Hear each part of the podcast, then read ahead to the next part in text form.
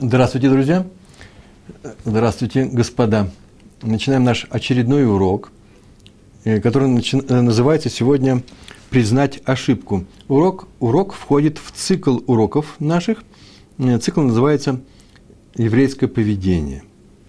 Сегодня мы опираемся на слова в главе, в недельном разделе книги Ваикра Шмини, которая обычно читается где-то в окружении Песаха – в данном случае прямо в неделю Песаха. И э, мы будем говорить именно об умении человека признать свою ошибку. А именно я выписал само правило, привел Саврита. Это важное, очень высокое качество. Умение признать свою ошибку и согласиться с правдой, на которую тебе укажет любой из людей, любой человек, не обязательно твой учитель, наставник, но и любой человек. Вот на эту тему сегодня будем говорить. У меня есть несколько примеров. Мне показались они очень интересными – и, э, ну и посмотрим, что у нас получится с этого урока. Написано в книге Ваикра, 10 глава этой книги, 20 стих. Э, там написано, «И услышал Маше, и было это хорошо в его глазах». Вернее, там так написано, «хорошо в его глазах», это я так перевел. На самом деле там написано «Ваитав Бейнав». Э, и обычно нужно переводить как «и, одобрил». Сказал, что это хорошо, согласился – услышал Моше. В этой главе там рассказывается в самом начале, кстати, малоизвестный спор, в Медрашах он не очень подробно рассказывается, спор между Моше Рабейну, между Моше, нашим учителем, и его братом Аароном, который в это время был э, Коэн Гадоль, старший, э, главный Коэн в переносном храме. Они спорили по поводу порядка службы в храме э, с жертвами Ола и хатат. Одна из них сжигается полностью, вторая не сжигается полностью, и там даже части едят, едят. Э, другое дело, где ее едят. Вот на эту тему, в какое время едят, на эту тему у них возник спор. И а-, Аарон указал Муше на его ошибку, и он ее признал. И услышал Муше, и согласился. Вейтав Бейнав. Раши взял из Мидраша на Турат Куаним, книгу Ваикра, Раши взял э, слова, которые так звучат, да и написал их. Признал, и не было ему стыдно сказать, что не слышал я этого закона, не учил, не проходил, Всевышний мне не давал. Не было ему стыдно. То есть он так сказал, не слышал. Интересно, что мудрецы сказали немножко иначе.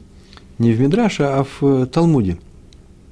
Звахим – у меня отмечено 101 лист, вторая страница. Там так написано. Немножко другие слова. Признал, и не было ему стыдно сказать, слышал я этот закон, но забыл. Видите, в первом, в первом случае сказано было не слышал, а в втором слышал, но забыл. В принципе, это одно и то же. Одним словом, сейчас я не, не владею этим законом, я признаю это перед всеми. Еще сказано в Мидраше, сегодня нашел, пошел по ссылкам, Мидраш Рабана Ваикра, Мидраш Раба Ваикра. 13 глава в самом-самом начале, там так сказано. «И объявил по всему лагерю». Мало того, что он сказал Аарону, что я согласен с тобой, это моя ошибка была, так он еще и объявил по всему лагерю, я ошибся в законе, Балаха Таити, а мой брат Аарон, Аарон Ахи, мой брат Аарон, пришел и научил меня. Это он сообщил э, по всему еврейскому лагерю. Ну, такой вопрос возникает э, на самом деле. Зачем надо было Маше объявлять о своей ошибке по всему лагерю? Не знаю, я сейчас вот взял, остановился, прочитал. Я свой текст первый раз читаю. Сегодня подготовил этот кон, э, конспект. Э, всегда возникают всякие мысли. Вот первая мысль такая, что если человек пристально относится к самому себе, и даже когда он ошибается, объявляет по всему лагерю, смотрите, я ошибся, вот какой я скромный, то это та скромность, которая бросается в глаза. Тоже непростая вещь. Нужно ли было объявлять по всему э, лагерю? Не является ли это нескромным поведением? А про Муше Рабейну мы знаем, что он был самый скромный из людей. Если Тора написал, значит, он был самым скромным из тех, которые родились до него, в его время жили и после него. То есть это и есть э, эталон скромности – а поэтому, когда он сказал по всему лагерю, прошел, это нужно было пройти, не было никакой электроники, прошел и сказал об этом, то это э, вызывает ну, недоумение, э, нужно ли было так стараться. Но сейчас, может быть, я вспомнил, что об этом немножко будет сказано э, и ниже эту тему. Почему? Почему он так сделал? Надо было бы, на, надо было ли Моше объявлять, по крайней мере, о своей ошибке лагерю? Надо было, чтобы научить евреев, что не надо стесняться признавать свои ошибки. И именно, я прям тут же ответим, это мои слова. И именно потому, что все знали, что Муше самый скромный. Раз Муше самый скромный признает э, свои ошибки, и э, он учит всех остальных людей, людей этой скромности, значит, это скромность есть признать свою ошибку. Это, да, это видно, понятно, что это скромность, элемент скромности. Я согласен, что я ошибся. То э, они у, не, у него как раз они и научатся этому поведению. Повторяю, ведь если великий Моше так поступил, то остальным, кто ниже его, тем более так надо поступать. Не говорить, я настолько большой, великий, и настолько стою на охране своей чести, достоинства, не дай Бог обо мне подумать, сейчас чего-то не знаю. Так вот, тем, тем более э, каждому нужно обладать таким свойством, согласиться с правдой, если он видит, что это правда, и что даже если в этом все-таки есть удар по твоему достоинству, ты можешь быть немножко чувствовать себя ущемленным. Если видеть правду, да? Некоторые люди не видят правду, если она возражает против их э, слов. Не потому, что они не хотят. Мы на эту тему сейчас тоже, сейчас тоже поговорим. Но увидеть правду тоже нужно уметь. Причем правду, как мы отметили, нужно принять от любого человека, даже самого маленького в твоем окружении, если он сказал на самом деле правду, а не говорить, кто он такой, чтобы я с ним сейчас соглашался. Э, хотя я так полагаю, что слова его очень похожи на правду, но только не от него, только не от него я эту правду могу услышать. Примерно об этом написано в разделе «Ятро» из книги э, «Шмот». Э, Ятро дал совет Моше, как судить народ. То есть, тем самым сказав, что Моше, наверное, не совсем правильно организовывает судопроизводство. Надо его изменить, всю систему судопроизводства. И написано в книге Шмот, 18 глава, 23 стих, «И услышал Моше голос своего тестя». Услышал, это значит, принял эти слова. И сделал все, как тот сказал. Это называется согласился. Очень часто бывает услышал, это и означает услышал, принял. Так же, как в наших молитвах и вообще в наших святых книгах написано о том, что Всевышний ответил еврейскому народу, или отвечает нам, когда мы молимся, ответить, это называется сделать то, о чем мы просим. Э, на самом-то деле, конечно же, ответ Всевышнего шире. Бывает такое, что он и не отвечает нам на наши вопросы, да еще ой, как бывает, да? Мы его просим, а он это нам не дает. Не все всем нужно давать. Как ребенка, который просит пап дать третью конфету, он говорит, ну уже э, э, третью конфету не дам. Почему? Потому что уже опасно для зубов, по крайней мере. Э, и ребенок это не понимает. Любил меня папа, любил, две конфеты любил, третью мне не дает. Это называется не ответил папа ему, не выполнил его просьбу. Потому, поэтому и не ответ Всевышнего на наши просьбы тоже является его ответом, в принципе. Почему? Потому что он делает нам лучше. Он э, держит нас, э, э, он считает нас своими э, детьми, своими сыновьями.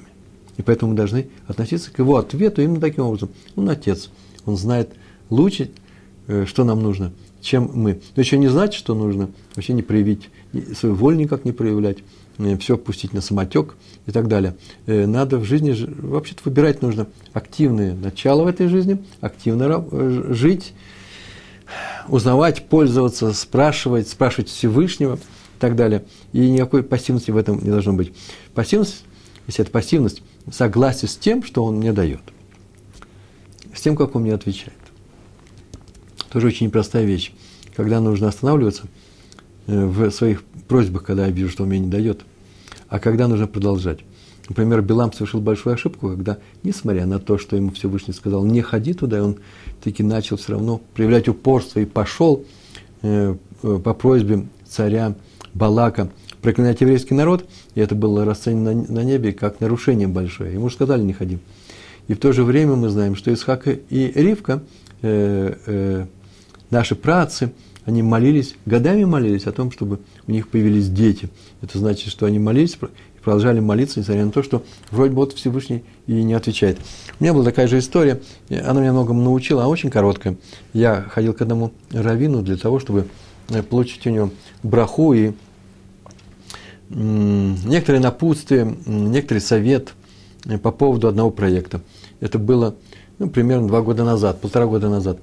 И я э, человек занятый очень, и я не могу так долго мешать. Ну, и многие, мы тоже ведь не можем, да, приходить, приходить все время к Равину, он говорит, мне извини, я не говорит, не дам, он говорит, ну, не сейчас, вот сейчас я не могу. А э, на самом деле это вещь нужная была, и я решил, что вот раз в месяц буду заходить. Так я и заходил. И он говорит, я тебе дам в следующий раз, каждый раз. Ну, раз в следующий раз, это же не отговорка, это же серьезная вещь. И вдруг ко мне подходит человек и говорит, ну что, ты не видишь, к нашему раввину ходишь, а он тебе не дает то, что ты просишь. Даже не знаем, что ты просишь, но видно, что ты выходишь и снова приходишь потом. Может быть, тем самым он не хочет тебя обидеть, и он тебе дает понять, что он не хочет э, тебе дать, поэтому нужно когда-то остановиться. И на самом деле так оно и было. Э, он сказал, и я решил, ну, один раз я все-таки схожу, и на этом дело оставлю. Почему? Потому что если ученики его, один из учеников, так говорят, наверное, не знает своего равина, я пришел, и вдруг я получил все, что нужно, все, что можно, причем максимально, с извинениями, почему не получил раньше. Больше того, он, мне больше, э, он продолжал мне помогать, это равен и дальше, и так далее. Я не рассказываю им эти имена и что за проект, только потому что это не тема урока. Э, э, так что иногда нужно проявлять и какую-то настойчивость. И это жизненный пример, то же самое в молитвах. Так вступали Ицхак и Ривка. А иногда надо остановиться. Это называется, он нам отвечает.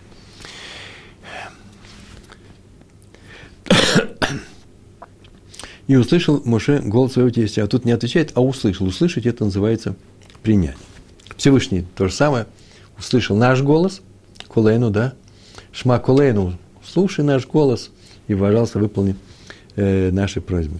Услышал, так и сделал. Он согласился с, э, со своим тестем Ятро, тем самым признав, что он не очень хорошо устроил вот это вот устройство, структуру судов и судоподчиненности, такой э, линии, кто Э, кому э, дает ответы, дает советы и так далее. Э, приходишь к одному раввину, если вопросы тяжелые или очень важные для этого поколения, вопрос поднимается к последующему. Итак, до Моше Рабейну. Но не со всеми мелкими делами мы идем сразу в, на высший этаж на наш офис, который называется «Еврейский мир». Написано в книге «Орхот Цадиким» в 23 главе, там так написано, «Никогда не, не стесняйся признавать правду от любого человека. Это очень важно, именно от любого, даже от самого маленького. Я сейчас об этом уже сказал, я бы сейчас не проводил эту цитату, если бы ее не продолжение, если бы не ее продолжение, так написано. Почему нужно самого маленького принимать правду? Ведь жемчужина в руках маленького человека не прекращает быть жемчужиной. Маленький человек – это не по росту и не по возрасту, маленький человек может быть по статусу, как угодно – мол, кто я, а кто он. Вот таких маленьких нет. Причем будь благодарен, что тебе Всевышний дал такую возможность, что он при помощи вот этого, шалих называется, при помощи этого посланника, э, дал тебе еще что-то новое узнать. Исправить, может, в своем поведении, что так тебе Всевышний это сказал. И что не значит, что все люди посланники Всевышнего. Для меня это, безусловно, так, но не значит, что я должен каждого слушать. Иногда многие советы дают. Э, в общем, нужно творчески подходить к чужим советам – и, а особенно критически подходить к своим собственным советам, когда ты даешь другим людям. Есть у нас урок, или даже несколько, на тему советы такой советской жизни, когда мы э, выполняем роль э, раввинов э, в, какой, в какой-то своей среде. Рамбам, у него есть интересная книга, называется «Вступление в Мишнайот», в корпус Мишнайот, на раздел Мишны Зараим. Он так пишет, что признание, умение признавать правду – признавать свою ошибку, то есть получение правды о том, что это ошибка, мы учим с поведения наших мудрецов. И главным образом, у пример такой приведен, спорили мудрецы школы Илеля и мудрецы школы Шамая. И в одном месте написано, интересное выражение, и вернулись мудрецы Илеля к закону, который сказали в школе Шамая. Вернулись, это значит хазру, приняли. Они считали по-другому, и те их убедили в аргументированном споре, и они официально сказали, да, это убедительно, ваша позиция сильнее нашей, и даже в рамках той программы, которую мы сейчас осуществляем, каждая школа ведь живет в рамках своей программы. Так вот, для нас это тоже очень важно и правильно, и вы сказали правильно, и они их поблагодарили, а именно вернулись, хазру, э, к, и приняли закон по школе Шамая. Не везде это происходило, но там, где это произошло, так открыто было написано. Отсюда видно, что наши мудрецы любили правду. И правду они любили больше своего достоинства и чести. Вот это важный момент. любить правду. Есть у нас несколько лекций и на тему уроков, на тему правды.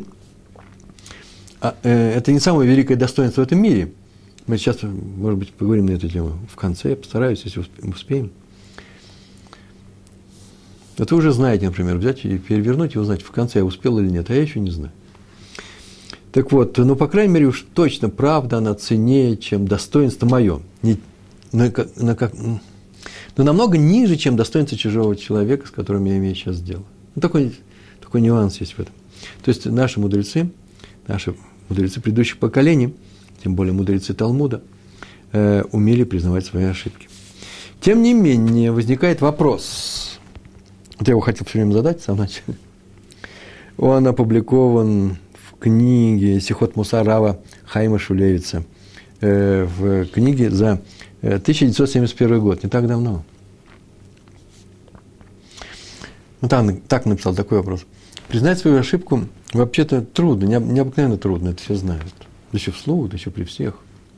Да еще перед людьми, которые на самом деле э, могут неправильно понять тебя, захихикают. Это называется безайон. Трудно. Признать свою ошибку очень трудно, пишет Раф Смулевец. Э, но что тут великого для Муше Рабейну? Муше Рабейну был великий человек. Для него это мелкое дело. Он был способен и не такое. Это для него естественно было. Почему его за это надо хвалить? Вот э, Раф Шмулевец написал, он написал так. Для этого нужно подумать, что такое выражение «эвета Ашем», раб Всевышнего, слуга Всевышнего, да? Слуга – Моше именно так и называется в Торе, э, слугой Всевышнего. Все-таки раб, раб мне больше нравится. Почему? Э, слуга все-таки у него еще остался э, какой-то какой-то элемент свободы. Слуга, он только выполняет некоторую работу. Наемный рабочий еще меньше, еще дальше ушел от, раб, от раба, но все равно слуга это не совсем подходит. Раб Всевышнего. Для любого раба, если мы понимаем его в еврейском смысле, все для хозяина. Главное правило. То для раба Всевышнего, если так, то все для Всевышнего. Ничего для себя. Это вот что это означает. Раб Всевышнего – это редко, о ком говорится в Торе, в Танахе. Это значит, означает, что все свои желания человек подчинил желанию Всевышнего. Как он узнает об этом? Всевышний даст знать, или он ищет эти знания, или приближается, и так далее, и так далее. Но хочет он не оставить никаких своих желаний. Если они возникают, например, почему-то про нас сказано, если они возникают, нужно посмотреть, это для себя хочу или вообще в этом мире. Может быть, не для этого, не для этого желания создан. Я сейчас получу удовольствие, это понятно. Но не испорчу ли я все, не хуже я себе сделаю. Как маленький человек, который пришел пап, и сказал, папа, дай мне просто третью, пятую конфету. Не хуже ли он делает. Ничего для себя. Э, так говорит э, раб Всевышнего. У него принципе, нет своих желаний. Есть только желание и воля Творца. Ну, понятно слова сейчас говорю, да? Более-менее. Про него сказано, про Мушарабейну в, в Торе, Бамидбар, 12 глава, там так сказано. Всевышний так написал. Пророком я открываюсь в видениях, во сне, ну, там, где вот какое-то некоторое видение, видение. Но не так Муше, мой раб, во всем моем доме, он доверенный, Наиман. Бахоль бити, гу Наиман, так сказано во всем моем доме, то есть и наяву. То есть все, что Всевышний ему приказывает, он шутку наиман, он выполняет точно. Не вносит самого себя, никакого элемента самого Моше во всем этом нет. И вроде Моше надо было бы скрыть, что он ничего, что он чего-то не знает, когда он спорил с Аароном. Он смело спорил, между прочим, он, у него даже сомнений никаких не было. Когда Аарон и его сыновья что-то сделали, он сказал, почему вы так сделали, надо сделать было по-другому. Насколько он привык к тому, что, в принципе, он знает Тору, ведь он для этого, он служил рупором Всевышнего для евреев, он и нес Тору. И вдруг Арон ему отвечает, это был, наверное, первый раз, потому что до этого, по крайней мере, в, Тана, в, в Торе, в Хумаше об этом больше не говорится, первый раз об этом говорится. Вдруг Арон ему отвечает, а вот как я сделал, вот для чего я сделал. Тот говорит, ой, ты прав. Может быть, ему не нужно было говорить, ой, ты прав. Почему? Лучше бы он скрыл что один из приказов Всевышнего, один из законов, им утрачен. То есть он не полностью, оказывается, доносит законы эти до еврейского народа, в частности, до Аарона. А получается, что тем самым уменьшается роль Всевышнего в еврейском народе. Вы знаете, знаете, вы меня извините, я не все помню, не все знаю, и вы получаете не все. Значит, опирайтесь немножко и на себя. Получается, роль Всевышнего уменьшилась. Понижение роли Всевышнего, как, что, как называется? Хилули Ашем. Есть такое понятие авторитет вождя. Это вождь. Э, ведь чем больше ему доверяют, тем больше Моше несет в еврейский народ Торы. Ему доверяют. Э, если он скажет, что, что, что что-то, нечто он не донес, потерял по дороге, забыл, расплескал, то ведь к нему не будет доверия, максимального доверия со стороны евреев. И получится, что цепь передачи Торы, что ослабла – Поэтому нужно было бы вообще, может быть, подумать об этом, взять и скрыть. Не знал я это. Не знал я, это еще, это еще не самое большое. Знал и забыл. Вот что он сказал, согласно Мидарашу. Тем не менее, всю Тору мы получили от Моше Рабейну. И, оказывается, он не стеснялся сказать, что он что-то забыл. Потому что сказано, так сказано, «Бедвар шекер тирхак». «Бедвар шекер, шекер – от любого вида неправды держись подальше. От любого вида неправды. А сказать, что он э, смолчать и не сказать, что я э, э, забыл, это называется, это называется неправда. Здравствуйте, Зеев с Украины. Мне пишет Шалом Рафров. Здравствуйте, Раб Зеев. Правда, понятие относительное. Как определить, чья правда есть правда – Хороший вопрос, может быть, я собрался уйти от него. Тут так сказано, признать правду, да? Приходит человек и говорит, ты ошибся, вот тебе правда. В рамках сегодняшнего урока мы сделаем такое определение. Кто-то пришел и сказал, и поправил меня. И я сам увидел, что это правда. Вот о чем сейчас будем говорить. Сейчас будем говорить об отсутствии лицемерия. Если я вижу, что это правда, нужно встать, открыть рот и вслух сказать, да, я согласен с тобой, это правда, еще и поблагодарить. Согласно последнему нашему уроку, спасибо, да, называется. Вот, а сегодня о такой правде, да? Я знаю, что это правда. А раз так, то э, ее нужно признать. Видите, я не давала определения правды, потому что на самом деле это вопрос очень серьезный. Мало ли, что он э, мне скажет, э, искал какие-то странные вещи. Возможно, что это правда, но я в этом не уверен. Почему я должен сразу же отменять совершенно замечательное терус, объяснение, да, э, свои слова из-за этого. Но мы еще, еще скажем, еще есть несколько тонкостей в этом. Но вопрос очень хороший, спасибо. Так вот, наоборот, не ослабла передача, не ослабла цепочка передачи Торы, когда Муше признал это. Почему? Потому что он держится от неправды подальше. Она укрепляется только. И поэтому сказано, помните, э, помните Тору Муше, моего раба. Помните, Захру. Тора тому и называется Торой Всевышнего, а вообще-то Тора мы получили от Моше, написано, да, Хомшей Тора Мимоше. Поскольку Моше был рабом Всевышнего, так должны поступать и мы. Вот взять и полностью исключить из своего общения с людьми, когда мы общаемся на уровне передачи информации, именно информации, не эмоций. Если эмоции, есть информация. Э, информация – нужно исключить возможность своих ошибок. То есть стараться не ошибаться, чтобы не привести людей к неправде. Да? Мы искажаем мир, как говорим неправду. Я могу сказать ее нечаянно, и кто-то пришел и что поправил меня, я ему должен быть благодарен за то, что он поправил меня. Что мы сейчас возвращаем мир к его равновесному состоянию. Равновесное состояние называется правдой. Сейчас несколько примеров, потому что мы уже без примеров давно. Мне тяжело без примеров. Первый пример про Адмора – из Цанза, Раби Хайм, Раби Хайм из Цанза. Он ехал через э, Унгвар. Вы знаете, что такое Унгвар, Унгвар, да? Все знают. Это город Ужгород в Закарпатье. И он посетил тамошнего рэба, Раби Мейраэша. Вот некоторые признают стаж. А вот в той книге, где я видал, там еще английская транскрипция была, Эш написано. Э, Раби Мейер его принял, как положено, среди мудрецов. Не просто, наверное, стол накрыл и чай дал, но он его принял – глубокой беседы на тему Талмуда. Так он его уважил. Это еврейская встреча двух раввинов. Высокое проникновение в Гемару. Гемара – это э, комментарий на Мишну, да, основная часть Талмуда. И Раби Хайм его выслушал в почтительном молчании, слушал, впитывал каждое слово, поблагодарил. Потом они расстались, распрощались. А провожать Раби Хайма э, взялся сын, сын Адмора из, э, из Унгвара, из Ужгорода. И по пути Раби Хаим сказал этому сыну, ты учишься с отцом? Он говорит, да, ты с ним в, ну, в Хевруте сидят.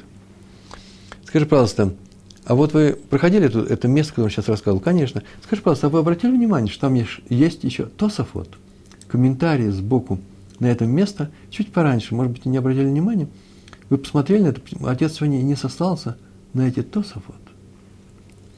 Ну, сын ничего не ответил, или ответил, неважно, главное, что когда он вернулся домой и сказал, а вот э, мне э, Раби Хайм из Санс сказал, что надо было бы посмотреть на Тософот, давай посмотрим. Отец тоже открыл книгу, посмотрели, нашли эти Тософот, э, посмотрел и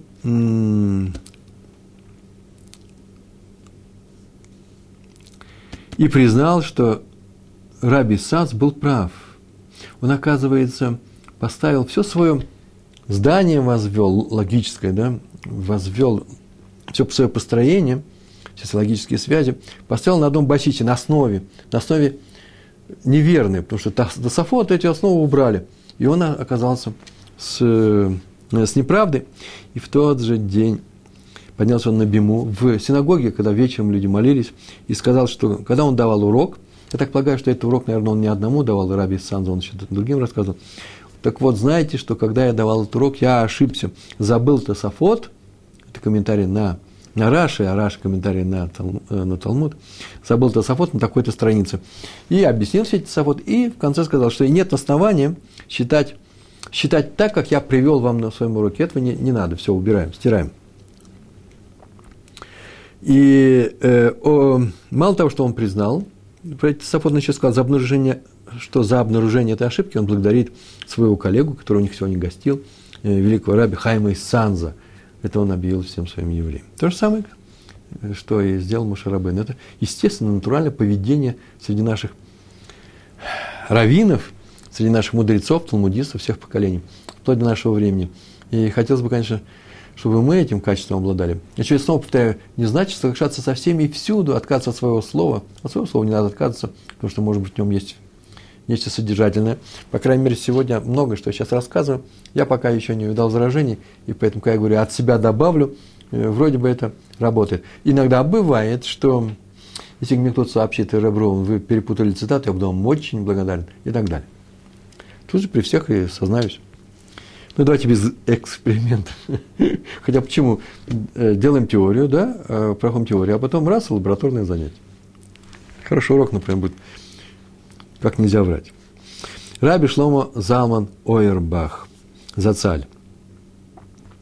Я в последнее время, так получилось, э, несколько раз ходил и буду продолжать с Божьей помощью ходить к его сыну, Раби Шмуэлю Ойербаху Шалита. В Бес Мидраш – Бет-Мидрш, синагога и Ешива Агра. Это в центре Иерусалима.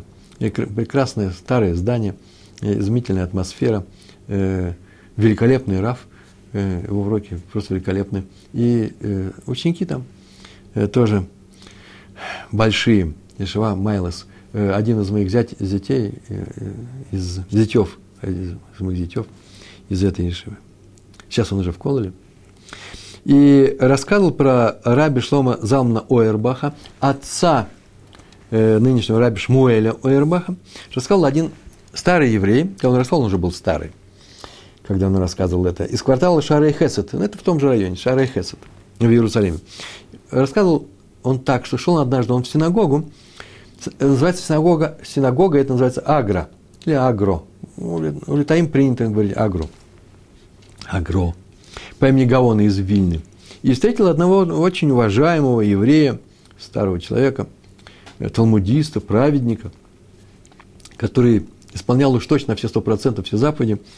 И он шел, все, они шли по дороге в синагогу, в, э, в Агро, э, на молитву Шахрис, Шахрит. И он заметил, что тот идет нормальный день, летний, а он идет и держит э, мешочек с кулечек, сумочку с талитом и с тфилин в руке, а не надевает на себя. И так принято, если ты рядом живешь с синагогой, то нужно надевать тфилин и э, укутываться в талит, э, большой талит, э, дома, и так идти, э, так идти в синагогу. И он спросил его, а почему ты не делаешь вот так, как положено? А он сказал, а вот наш Раф Ойербах, Шлому Залман Ойербах, так каждое утро ходит. И я не думаю, э, что, что я какой-то такой особый человек, что я буду поступать по-другому, не как мой учитель. Но они поговорили на тему закона. Э, он сказал ему, что вообще-то в Шурхана Рух написано, да мы знаем это место. Шурхана Рух, Шурхана Рух, да, книги сводов, э, в своде законов, написано о том, что так надо поступать. Если вы живете далеко, или у вас там какая-то жуткая непогода зимой, в метро ехать в туалете в Тфилин немножко странно было бы. Я говорю, москвичам, нью-йоркцам. А если вы живете рядом, так нужно поступать. Если там рядом, понятно, никаких помоек нет, там много каких условий нужно соблюдать. Но, в принципе, если все нормально, можно так нужно поступать. Шульхана Рухи написано. И они пришли, открыли Шульхана Рух, там четко совершенно написано, что надо э, укутываться в талит большой и надевать на себя э, тфилин еще дома, и, и так идти в синагогу. Ну и решили обратиться к Раву. В конечном счете, они же у него учатся и хотят узнать, как поступать. Подошли и спросили. Вот, вот тут написано вот так-то, как нам нужно поступать. Раф, наверное, понял, что говорят о нем, он сказал, ну вот, и очень скромно, потом в глаза сказал, что я так давно так делаю, потому что, знаете ли, иногда у нас дожди идут, и тогда и талин будет мокрый, и тфилин промокнут. И через день вдруг этого человека вызывают кровину, краву, краву Шлому Залману Ойербаху, и он пошел туда уверенный, что сейчас он тут скажет намеками, может быть. Я не помню, чтобы он говорил прямо, ругаясь. Я не знаю, я такого еще не видел. Человек он был не мягкий, но в то же время не был такой жесткостью. Он решил, что сейчас будет, ему будет рассказано о недопустимости вот, замечаний в адрес раввинов и так далее. Они сами знают, что нужно делать. А вышло все наоборот. Раф сказал, что благодарит его за замечание. Он много размышлял об этом законе, о своем поведении. Почему-то он решил, что так можно делать. Почему? Потому что неудобно, дожди идут. И он решил делать теперь, как написано, несмотря на дожди. Потому что всегда можно взять зонтик. Так он сказал. Зонт всегда можно взять с собой. Я так полагаю, что есть еще один момент, это мне сейчас пришло в голову, может, я не прав. Э, в конечном счете он решил, что так нужно поступать самому, можно поступать, он так вычитал. На самом деле позволяется это. Нет такого железного правила, только так и во всех случаях. Э, но теперь э, большому раввину нужно знать, что э, на него смотрят и простые евреи. И они могут этому научиться. И как бы ни пошла теперь у нас большая снежная лавина по всему еврейскому народу, да, вот теперь мы будем поступать именно так, а не иначе. Это мне напоминает историю про Рау Фанштейна, когда к нему пришли в Америке было. Вы знаете всю эту историю, я уже тоже рассказывал. Все ее знают. Пришли, сидели за столом, Э, какие вопросы решали, и там стоял два пакета, э, пластиковых пакета с молоком. Он взял один, посмотрел на него, положил, взял второй, налил себе молока, в кофе, наверное, да, и выпил. И все обратили внимание, что вот эта компания, он не пьет молоко, хотя это стояло на столе. И прекратили. Через несколько дней э, в Нью-Йорке окрестности перестали, еврейские, перестали в этой фирме, еврейской фирме со всеми экшер, со всеми разрешениями, со всеми печатями перестали покупать это молоко. И тут же прибежали владельцы этой фирмы, Крав Моше Файнштейн, и сказали, что, что мы такое плохого сделали, что нам нужно починить себе. А он сказал, а в чем дело? Я не говорил, что плохое молоко. Ну вот, была такая история, нам все рассказывают, своими глазами видели большие раввины, что вы наше молоко не пьете. Когда я его не пью? Он все на моем столе стоит. А вот вы же не выпили. И вспомнили, а, да, правильно, он взял, посмотрел, что пакет был пустой поставил его на место и пил второй. Э, взял из второго. Э, вот это очень важно. Нужно знать большому району, крупному человеку, учителю в классе, то, что на него смотрит и то, что он разрешает себе сделать. Это будет, может, чуть-чуть э, ослабил да, выполнение заповеди. И это будет тут же воспринято среди э, другими людьми. Ну, теперь еще про, э, как называется, про спесь людей, да, про гонор, когда человек с трудом, вообще никогда. Есть такие люди, мы все знаем, и умные люди есть, крайне умные люди есть, которые очень с трудом переживают любое замечание. Я так полагаю, что все-таки своего рода болезнь носиться со своим достоинством, не уметь признать ошибку вообще никогда. Э, почему? Потому что на самом деле это понижает авторитет человека, а не наоборот. Э, ну, что значит понижает? Ведь если человек ошибается – а он, не, он хочет выглядеть, он же любит себя, он любит себя, мне он хочет выглядеть человеком, который правильно себя ведет, и который обладает определенным уровнем знаний, и поэтому э, лучше, чтобы ты не, э, э, чтобы ты не ошибался. Попроси остальных, чтобы тебе говорили как можно чаще. Лучше пускай скажут лишнее, а ты отберешь, нужно ли взять тебе это замечание или нет, чем не доскажут. Поэтому нужно замечание принимать от любого. Это не значит, что нужно обязательно их сразу же в дело включать, потому что не все годится для нас. Но, по крайней мере, нужно с любовью относиться к любому замечанию. Человек тебе хочет помочь, даже если он не хочет тебе помочь, а пришел, чтобы что? Уколоть тебя. Вы превратите это в пользу, себе в пользу.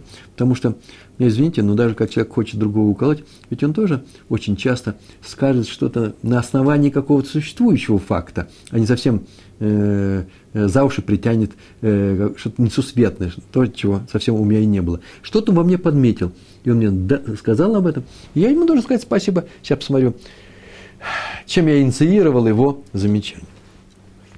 Ну и еще про авторитет. Некоторые говорят, ну как же так, я признаю, у меня авторитет. Так вот, э, авторитет вообще-то надо завоевывать допустимыми способами – не нарушая правила мусара, еврейской этики. И лучше вообще-то о нем совсем не беспокоиться.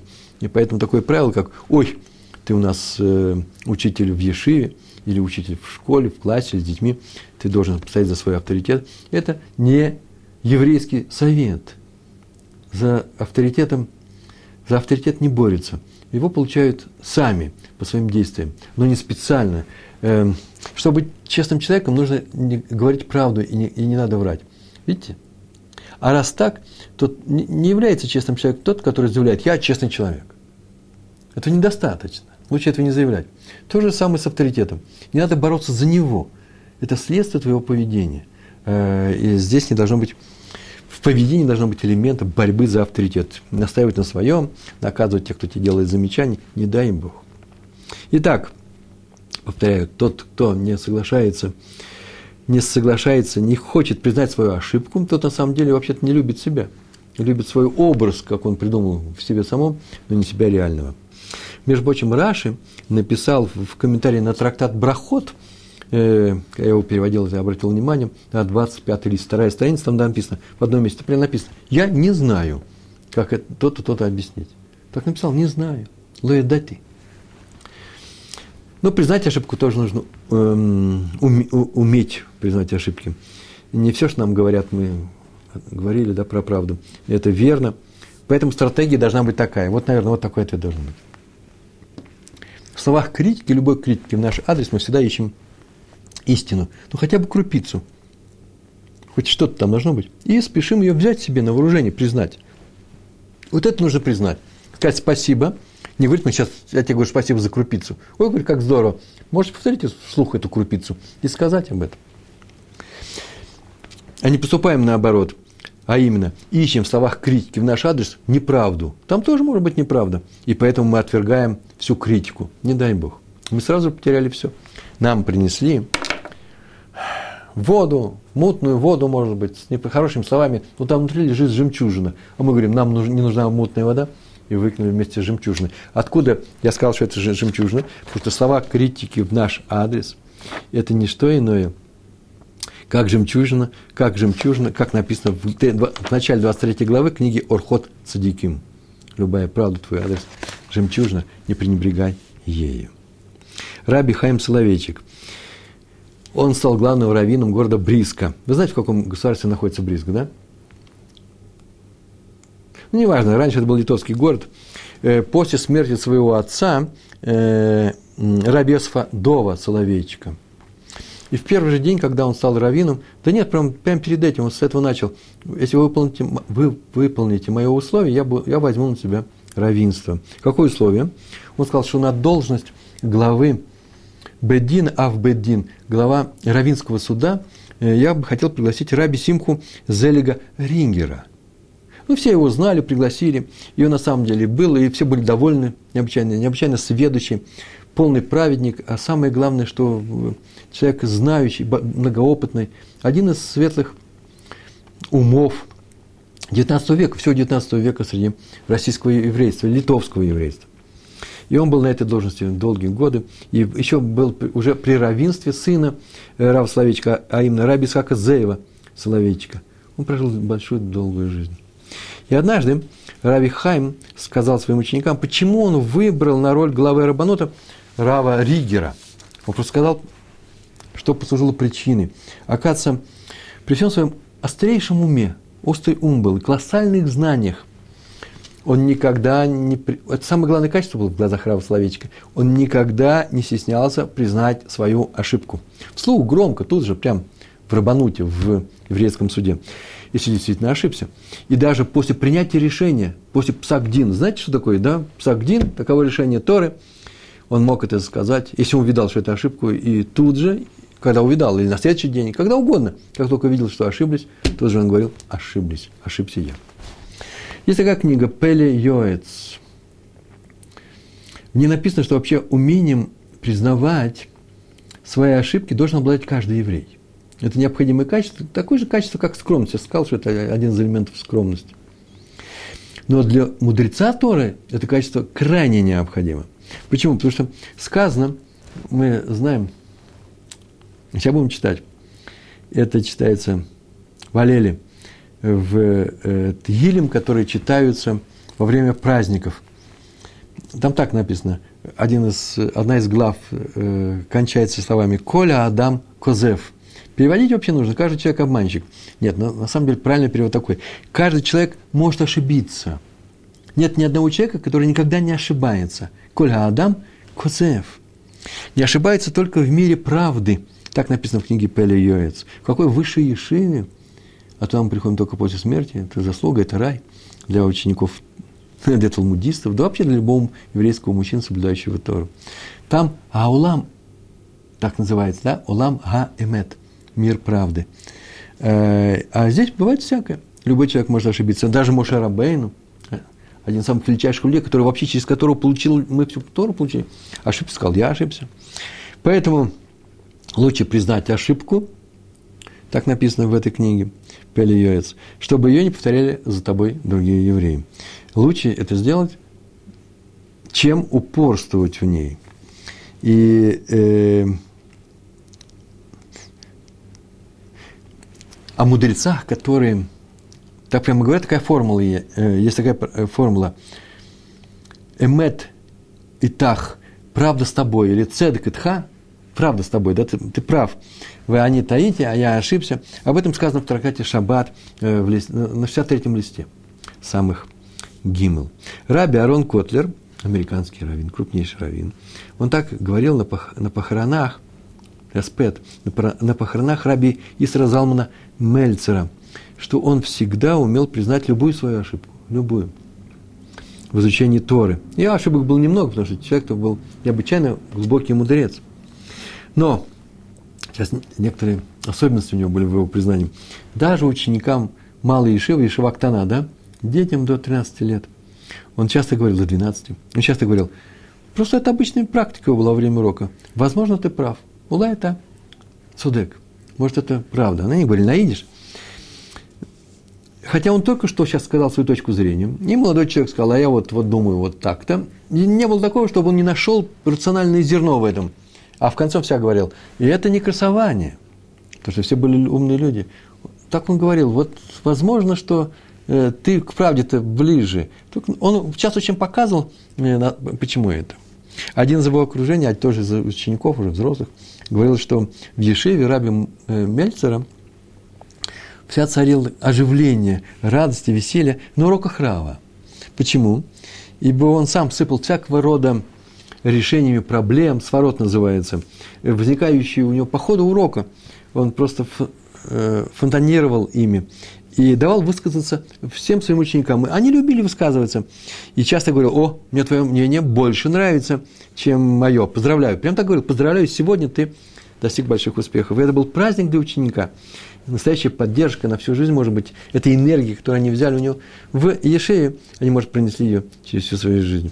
Самое главное, что никакой спеси, никакой погони не должно быть у человека, который изучает Тору, э, никакой погони за преподавательским или равинским авторитетом. Вот этого можно было бы научиться у Раби Исра Залмана Мельцера, о чем сказал Раби Аарон Котлер. Раби Иср Залман Мельцер однажды ехал из города Слуцка, где он равенствовал в город Дрозганик, по-моему, в Польше, через Воложин, главное, что он ехал. И заехал навестить раба, Рава Хайма Соловейчика, о нем уже рассказывали сегодня. Тот ему рассказал, как он начинал свою преподавательскую деятельность в качестве рама. Рам – это духовный руководитель Ешивы. Вообще-то на в литовских ешивах в то время, как было сказано, как было написано в этой книге, эта должность э, считалась помогать ученикам учиться. Не считалась самой почетной, и многие от нее отказывались. Почему? Потому что беспокоились э, за свое время, чтобы не тратить время, не отрывать время, э, занимать свое время, которое идет на учебу. А он согласился, начал давать уроки. И однажды он подготовился по, для урока по трактату Кедушин. Третья глава, я в свое время переводил этот кусочек. Я просто посмотрел, что это за трактат был. Сейчас это не важно. Там у него были некоторые сомнения в трактовке э, одного места, и э, он их как-то решил. И он поднялся давать урок. Он поднялся, взял книгу, открыл, посмотрел на книгу, и вдруг понял, ой, ошибся он. Это прямо сейчас, моментально, как молния его э, захватила. И он стал рассуждать про себя – чтобы исправить эту ошибку, но вид, что э, время уходит, все молча ждут, когда э, вновь, назнач, вновь назначенный рам, руководитель, э, сейчас молодой преподаватель даст нам урок. Все ждут, а несколько минут он там простоял, закрыл книгу и сказал, что сегодня ему нечего сказать по поводу такого-то листа Талмуда, который был объявлен для изучения. И спустился в зал. Все очень удивились, но он ничего не объяснил. Он, и объяснил он первый раз, вот Раву Мельцеру через много-много лет, когда он уже был стариком, сказал, вот ты так умеешь, я так сумел. И это необходимое качество для преподавания. Он не хвалил себя, он сказал, что это качество, которое э, тоже не просто мне далось, но ты должен им обладать. А Раби Исар Залман Мельцер был еще молодой. Еще о том же.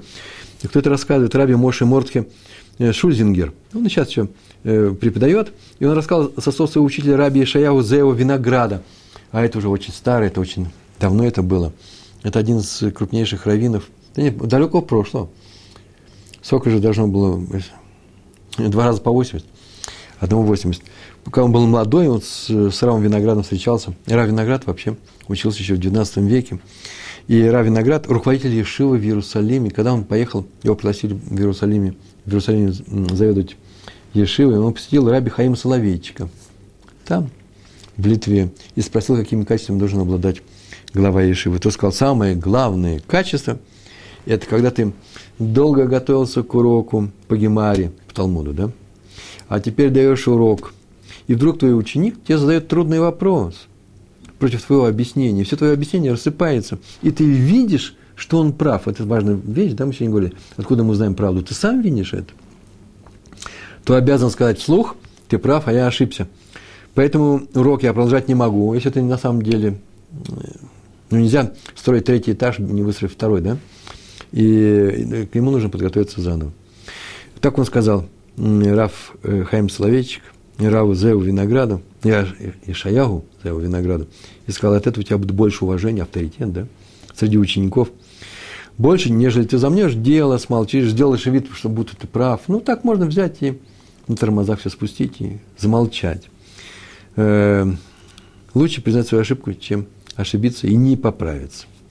Многие из современных людей, так скажем. Ой, многие, наверное, зря сказал. Ну, есть такие люди. А в форумах это обычно частая вещь. Э, в интернет входите, и там, где идет спор, и спор идет относительно каких-то положений, ну, может быть, даже и по э, Торе, может быть, даже по какому-то определенному закону из Шульхана Руха, Мишнабрура, и вдруг один человек ошибся, а второй говорит, нет, ну признай свою ошибку, кто обязан признать свою ошибку, признавать свою ошибку, видеть себя правильно, и начинает его мять ногами. Это правда вроде бы, да? Это самое страшное из поведений. Надо уметь признавать свои ошибки, но никогда не требовать это от других. Так звучит нам наше сегодняшнее правило. Когда мы говорим «не воруй», надо не воровать. Можно приучать других людей к воровству, э, к, к тому, чтобы они не воровали. Но ну, не требуйте от других, чтобы они не воровали, если вас не слышат. Занимайтесь самим собой. Все время говорите, учите э, законы и смотрите только про себя. Я, например, так и делаю. А что сейчас я делаю, почему я вас получаю? Я вас получаю только потому, что меня пригласили сюда поучать. Иначе бы я тоже этого не делал. Кто ко мне приходит, того я получаю. Кто не хочет, э, тому не пристаю. Уметь признать свои ошибки нужно свои, но не требовать, чтобы их признавали чужие ошибки другие люди. Это великое правило. Вся Тора обо мне и для меня, но не мне, а других. Нормально сформулировал? Раби Шлома Залман Ойербах, его пригласили однажды на должность, мы уже говорили о нем сегодня, у нас талита и тфилин шел в синагогу, да, там только надевал свет. Так вот, однажды его пригласили на должность. Он был очень-очень молодой, главы Ишивы Кольтора. Он долго совещался с раввинами, своими друзьями, своим окружением, своими раввинами. Пришел, на, наконец-таки, на собеседование э, к, мудрец, э, к мудрецам Торы. Сказали, вот сейчас посмотрим, годишься ты к нам или не годишься в Ешиву Кольтора. Большая Ешива. Кольтура. У меня один из зятьев из этой Ешивы. Один из Майлос – э, один из э, Кольтура, там они учились, а третий из Ешивы Тифрах, это на юге э, Израиля, одна из лучших Ешив в, э, в Израиле. И устроили они ему большой экзамен, Раби Шлому Залману Ойербаху, молодому.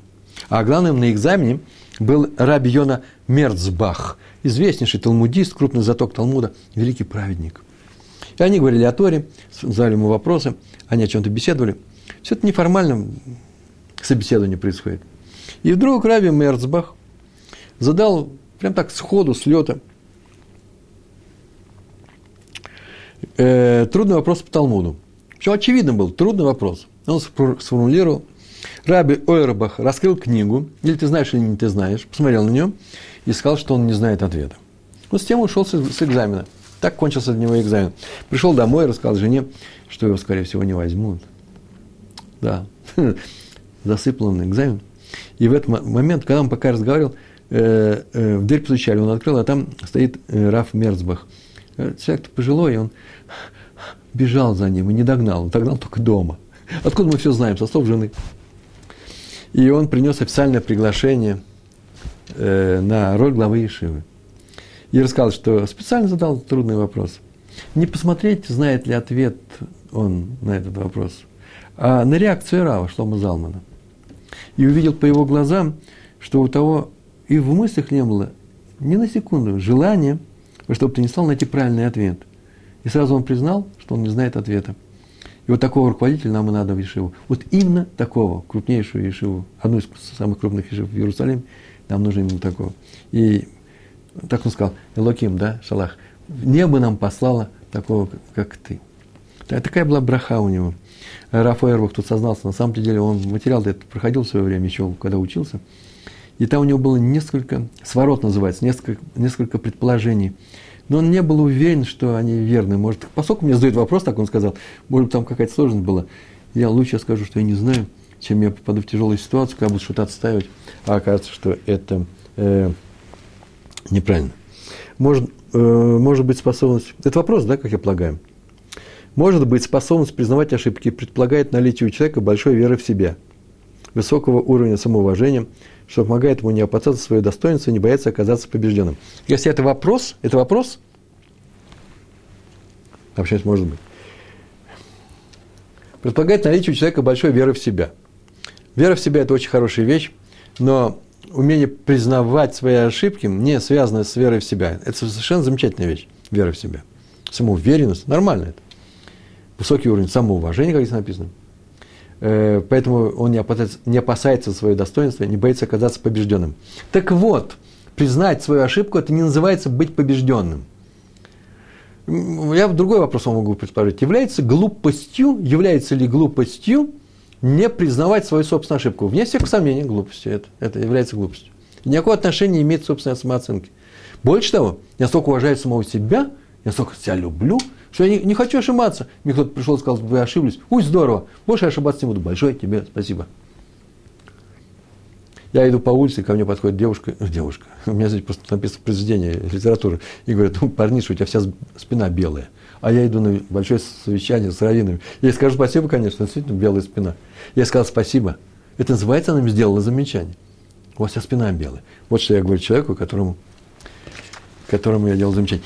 Э, которыми сделал замечание, между прочим, тоже великое искусство, как делать замечание другому человеку. Мы сегодня говорим, как принимать замечание, признать свою ошибку. Величайшее из искусств. Ну, в Талмуде, это трактат Псахим, 22 лист, вторая страница. Э, там говорится, что еврейское слово «эт», частица, вообще-то она является прямым дополнением, сами знаете, да? Э, а на самом деле еще сказано, что еще бывает, эта частица несет в себе характеристику союза. Союза, очень интересно союза, в других языках такого нет. Еще что-то, предполагать еще что-то с этим. С называется. Вот это как союз с. Был такой ученый по имени Шимон Амсуни. И он ответил, что кроме прямого дополнения, да, создал небо и землю, создал это небо и землю. Так вот, есть еще есть еще привязывание, э, сопутствование чего-то второстепенного. Так и надо переводить. Например, э, когда создал небо и землю, то это не что иное, как со всеми воинством э, на земле, со всем, что населяет землю и, и, и что мы видим в небе.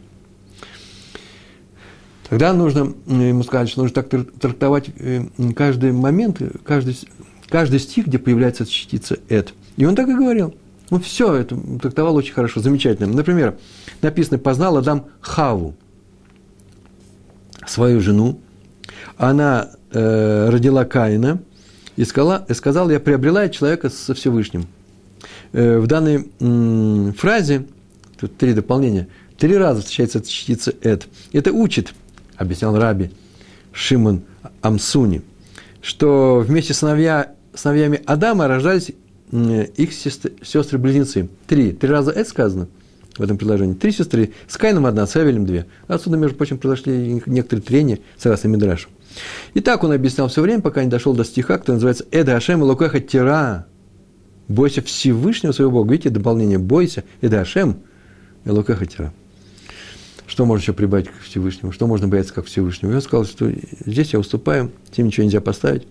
И он такую фразу сказал. Если так, то значит, мое толкование неверное, оно не абсолютное. Это как воздушный шар, в котором дырочка. Если воздушного шарика нет, не держит воздух. И ученики спросили, как быть с остальными местами в Торе. И он сказал очень простую фразу. Как получил я награду за то, что толковал? Таким образом, так получил награду за отказ от, от этого неверного толкования. Вы слышите? Когда человек говорит правду, он получает награду с неба. Когда он отказывается от ошибки, признает, что он совершил ошибку, и говорит, да, я признаю, он получает награду с неба. И согласно Раби Шимону Амнуне, именно на таком же уровне. Ошибки необычайно трудно признать, тем более он признал эту ошибку. Раби Шимон Ам, э, Амсуни отрекся, Амсуни отрекся от своей теории. После чего, знаете, чем он занимался? Он ходил, обходил весь Израиль и искал всех своих учеников, чтобы сказать, что он отрекается. В, э, в Талмуде написано, что пришел Раби Акива и починил, поправил, сказал, что нет, здесь тоже Эд играет э, свою роль, а именно бойся Всевышнего, и вместе с мудрецами, бойся мудрецов, как Всевышнего. Понятно, что другой уровень, все равно бойся их. Это отдельный урок, мы говорили на эту тему, и он это спас. А вот, между прочим, есть такая традиция, которая передает нам, что Раби Шимон Амсуни этого толкования не признал. Он считал его немножко э, искусственным – и спасать свою теорию, бывшую теорию, да, где он объяснял все эти это, вот таким вот э, ответом он не хотел. Он сказал, что истина, истина превыше всего, и поэтому он отказывается. А мы говорили, когда истина превыше всего? Истина превыше всего, когда она касается твоей чести. Она выше твоей чести, выше твоего достоинства. Но она намного ниже чести другого человека. И поэтому, когда мы такую фразу говорим, что истина дороже всего. Поэтому сейчас я тебе скажу всю правду. Самое большое безобразие, которое творится э, в этом мире. Я на эту тему написал сейчас статью в своем блоге, э, в э, блоге на Толдотру, который называется «Пахан, правда и любовь». Три вида мировоззрения. Одно, один вид очень простой – мы правы. Второй называется «Правда вся права». А третье мировоззрение – это Э, Авраам Авину, который сказал, что самое главное, так Раби Акива сказал, самое главное правило в Торе какое? Люби ближнего своего, как самого себя. И э, Авраам Авину, наш пратец, пришел и принес в этот мир хесед, любовь к человеку. Он не принес правду. Правду все знали. Есть Ешива э, Шема Эвера, там изучает правду. А он пришел и сказал, самое главное, любовь к человеку. А любовь к человеку не допускает говорить такую правду, которая обижает другого человека.